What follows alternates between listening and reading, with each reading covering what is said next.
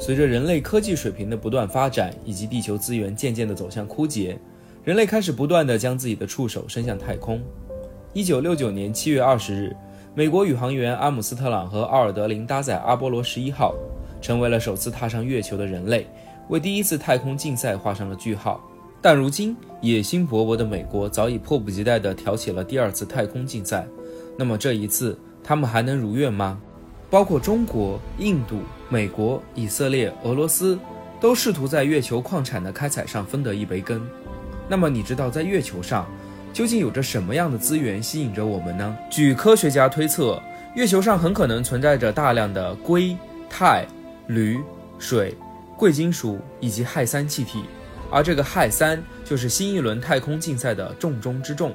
随着世界石油价格的持续飞涨，越来越多的国家和组织开始把目光转向了月球。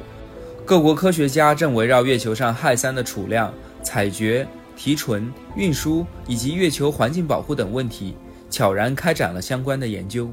这种在地球上很难得到的极其清洁、安全和高效的核聚变发电燃料，被科学家们称为“完美能源”。因为使用氦三的热核反应堆中没有中子，所以使用氦三作为能源时不会产生辐射，也不会为环境带来危害。同时，这也是一种反应时没有浪费的有效能源。根据苏联和美国之前从月球带回来的土壤样本，科学家们意识到月球是一座巨大的宝矿。氦三的主要源头是太阳。对于地球来说，太阳通过太阳风将大量的氦三释放出来，却都被我们大气层悉数阻挡。而由于月球的质量小，产生不了足够的引力，不能将气体分子大量吸附在月球的表面，所以月球上并没有大气层。因此，月球已经被带有氦气的太阳风袭击了数十亿年。这一切导致了地球上的氦三储量极其稀少，而且生产成本极高，无法大量作为能源使用。而月球上的氦三含量丰富，估计约为一百二十万吨左右。值得注意的是，仅仅一百吨氦三便能提供全世界使用一年的能源总量。换言之，开采月球的氦三资源可以让整个世界摆脱对化石燃料的依赖超过一万年的时间。与此同时，根据科学家们的预估，每吨氦三的价值在三十亿美元左右。因此，在月球进行开采同样在经济上具有可行性。毫无疑问，美国对此的野心是巨大的。二零一九年五月，美国总统特朗普表示，将全力支持一项名为阿尔特弥斯的计划，争取在二零二四年重返月球。建立月球基地，同时允许机组人员长期逗留。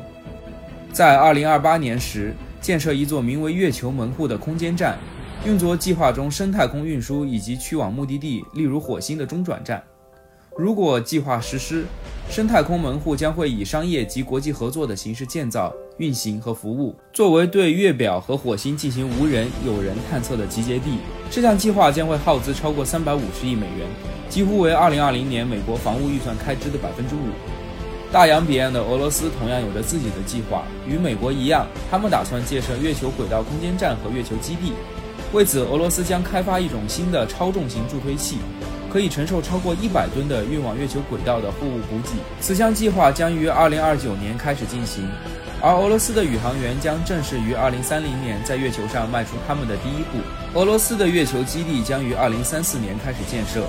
与美国不同，俄罗斯并不注重于开采月球上的能源，相反，他们声称自己的登月台将被作用于地球抵挡小行星撞击的防御武器。中国的月球开采计划同样悠久。甚至可以追溯到2007年发射第一颗卫星进行绕月航行，和2013年完成地理数据采集工作。去年，我们的国家航天局也谈到了我们对建立自己月球基地的兴趣。我们计划在十年后，也就是2029年，于地球的南极建设中国的月球基地。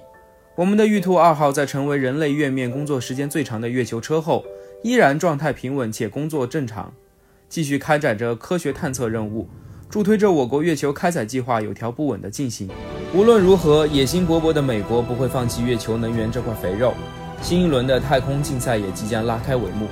与几十年前相比，我们国家的航空航天技术早已取得了长足的进步，这正是我们大展拳脚的时机。